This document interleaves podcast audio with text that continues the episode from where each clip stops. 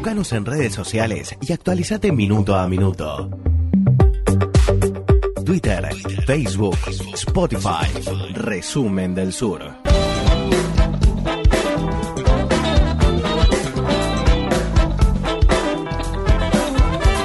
Comenzamos una nueva hora de programa, 12 del mediodía, 4 minutos en la República Argentina, 9 de la mañana, 4 minutos en, eh, Honduras. Hay 3 horas menos, está, es bien tempranito en, en, Honduras, porque vamos a hablar ahora de Honduras, vamos a hablar de lo que está haciendo la discusión del nuevo Código Penal, que según han planteado empresarios, organizaciones de la sociedad civil, diferentes sectores, es, una, es un Código Penal que favorece a corruptos y a narcotraficantes. Vamos a saludar a Gabriela Castellanos, que es la directora del Consejo Nacional Anticorrupción, un organismo autónomo del gobierno que funciona desde el año 2014 y que bueno, también tiene algunos planteos para hacer en ese sentido. Gabriela, ¿cómo estás? ¿Todo bien? ¿Nos escuchás?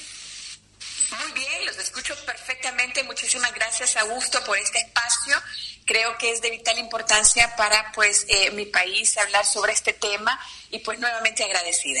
Contanos, contanos a nosotros, a, los que estamos acá en Argentina eh, y que no estamos tan encima de, esta discusión, ¿qué es lo que propone este nuevo Código Penal? ¿Qué es lo que pretende el gobierno hacer con este, con este nuevo código?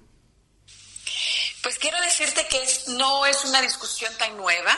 Te comento que desde el año 2016 pues se está proponiendo un nuevo código penal y nosotros como Consejo Nacional Anticorrupción, como una instancia de sociedad civil, te digo que estamos totalmente de acuerdo bajo ese, e, e, ese concepto, ¿no? Necesitamos, eh, Honduras necesita un nuevo código penal, una, una nueva herramienta Em, que tengan nuevos delitos y diferentes penas. Te comento rápidamente que em, este código fue sometido en la Cámara Legislativa como en el mes de mayo del 2016. Desde ahí estamos nosotros haciendo una lucha constante con el objetivo, pues obviamente, de, de discutir y aprobar esta herramienta. Sin embargo, quiero comentarte de que en esa fecha la ley orgánica interna del Congreso Nacional pues establece que los diputados no están hábiles para poder discutir porque existe un receso desde el primero de mayo al 31 de mayo de cada año, ¿no? Pero no, ellos pues valiéndose de su astucia, por así decirlo, empezaron a discutir esta herramienta casi a puerta cerrada, puedo decirte. Eh, luego, en ese periodo, mm, te menciono que se aprobaron más de 54 artículos del Código Penal y pues eso no se podía dar. Eh, ¿Qué quiero decirte con esto? Es que hay un sinnúmero de situaciones irregulares, primero en la aprobación del Código Penal y posterior pues hay un sinnúmero de irregularidades ya cuando se está discutiendo eh, los capítulos y los títulos más importantes de esta herramienta que nosotros le hemos denominado Código Penal de la Impunidad. Te puedo decir que eh, hay tantas eh, situaciones irregulares como, por ejemplo, de que em, se, se modificaron penas a delitos cuando ya se habían aprobado las actas. ¿Qué quiere decir eso? se modificaron las penas cuando ya se había discutido las disposiciones de este código penal y sin ningún consenso y después de cerrar el acta se modificaron estas penas. Y cuando digo qué penas se han modificado, estoy hablando de los delitos de la, contra la administración pública, que todos conocemos que son los delitos contra la corrupción. es decir, para entender, para entender, eh, es decir que supongamos que un funcionario del gobierno comete un acto de corrupción, va a tener una pena menor con este nuevo código que el que, hubiese tenido con otro código. Totalmente. Eh, hay diferentes delitos en contra de la administración pública. Puede em, enumerarse malversación de caudales públicos, fraude cohecho, enriquecimiento ilícito, abuso de autoridad y demás. Hoy el Código Penal vigente castiga con una pena mayor esos delitos que con el actual código. Y tú fácilmente me puedes decir, bueno, Gabriela, pero es que el mundo está cambiando, ¿no?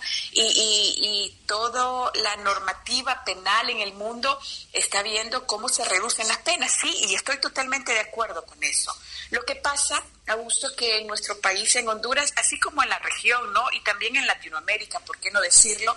pues eh, hay una ola de corrupción de altos funcionarios y de servidores públicos. Y en este momento Honduras sufre, este, creo que la principal, eh, eh, ¿qué diría? la principal, el principal factor de pobreza en mi país es la corrupción. Y entonces, ¿cómo en este momento cuando se está disputando muchos procesos judiciales ante los órganos competentes eh, que se está señalando actuales diputados del Congreso Nacional, pero también otros diputados que pues han estado vinculados no solamente en temas de corrupción, sino que también en narcotráfico. Eh, y que eh, nosotros hemos hecho estudios macroeconómicos de la corrupción diciendo que al año se van aproximadamente 70 mil millones de lempiras en corrupción. ¿Cómo nosotros vamos a poder tolerar, aguantar y, dejar pasar el tema de que las penas en temas de corrupción pues eh, sean menores ahora y que definitivamente se esté em, beneficiando a muy pocos ya, y esos pocos son las personas que están o que podrían estar señalados por temas de corrupción. Gabriela, em, el Consejo Nacional Anticorrupción funciona desde el 2014. El, en el 2009 hubo un golpe de Estado en, en Honduras y el, desde el 2014, que fue la primera elección presidencial post golpe de Estado, hubo como un montón de situaciones institucionales bastante cuestionadas, digamos, eh, tanto las elecciones como otras. ¿Cuál, cuál es tu, tu mirada o tu análisis desde la perspectiva del Consejo Nacional Anticorrupción del proceso de corrupción, pero también de, si se quiere, deterioro institucional que ha sufrido Honduras desde el 2014 hacia hasta la fecha, al menos desde que existe la, oficina, ¿no?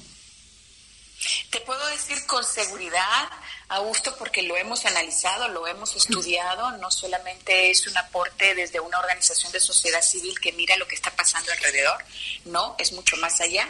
Te puedo decir que hoy Honduras este, sufre, y cuando te digo sufre, bueno, podemos decir que el Estado de Derecho en el que hoy nos encontramos es bastante débil. la institucionalidad, y cuando hablo de la institucionalidad, marco la diferencia con el tema de los operadores de justicia es eh, una situación en donde em, no se mira una autoridad competente para realizar las acciones que conducen, ¿verdad? El tema de gobernabilidad, de transparencia, de rendición de cuentas y demás. Em, a partir del golpe, creo que desde antes Honduras ha sufrido crisis de manera constante. Y cuando vino el golpe, por supuesto que esa crisis se profundizó. Eh, y hoy es el resultado, ¿no? Hoy es el resultado que deberíamos de vivir, lo digo de manera sencilla, em, justo eh, con la independencia de los tres poderes y hoy esa independencia no se eh, realmente remarca. Em, un gobierno autoritario, por supuesto, un gobierno en donde eh, a la población, a más de 9 millones de habitantes, tiene sumergida en su mayoría el 70% en pobreza, más eh, aproximadamente el 20% en miseria, eh, y pues con escasas posibilidades de resurgir en temas de educación, de salud y, y demás factores. Así que em, bueno, quiero, quiero comentarte rápidamente que nosotros, eh, la población hondureña, estuvo en las calles en el 2015 de manera constante para pedir pues una, un aporte internacional en, la, en el tema de lucha contra la corrupción y es así que tuvimos la misión contra la corrupción y la impunidad desde la OEA. Y después de un par de años, pues lamentablemente también esa cúpula corrupta, esas esferas de poder económico y político la han sacado y nos han dejado nuevamente enfrentando esta corrupción a nosotros los hondureños y bueno, entonces remarco que como no existe institucionalidad, pues difícilmente podríamos dar pasos significativos en este momento en esa lucha contra la corrupción y la impunidad. Gabriela, mi compañera Lucía Stundis te, te quiere hacer una pregunta también. Hola Lucía. Hola Gabriela, un gusto. Eh, en este contexto en donde Latinoamérica se levanta para que las mujeres tengamos cada vez más igualdad de género, derechos y que se nos reconozca en, igualdad de condiciones para los mismos trabajos, y a la vez tratar de luchar contra los femicidios en, en todo, en toda Latinoamérica en general, pero bueno, en Argentina es muy fuerte el, movimiento de Ni Una, Ni Una Menos. Te quería consultar qué dice el nuevo Código Penal al respecto del cuidado de las mujeres, eh, la administración y la justicia contra los femicidios. Quiero comentarte de que no existe una política pública que protege y que respalda el accionar de la mujer. Entonces, desde ahí ya estamos entrando bastante mal. Y si tú me, si tú, en cuanto a tu pregunta del Código Penal, pues mira, la verdad que es lamentable.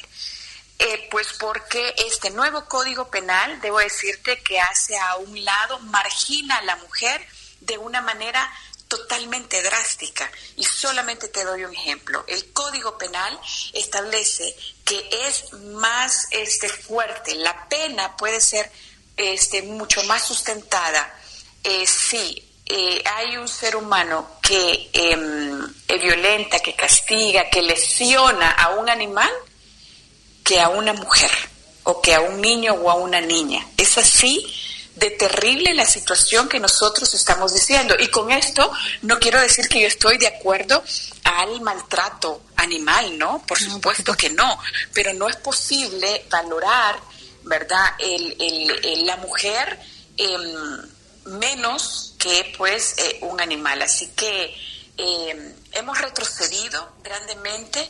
Este código penal entrará en vigencia el 25, la próxima semana, el jueves em, de este mes.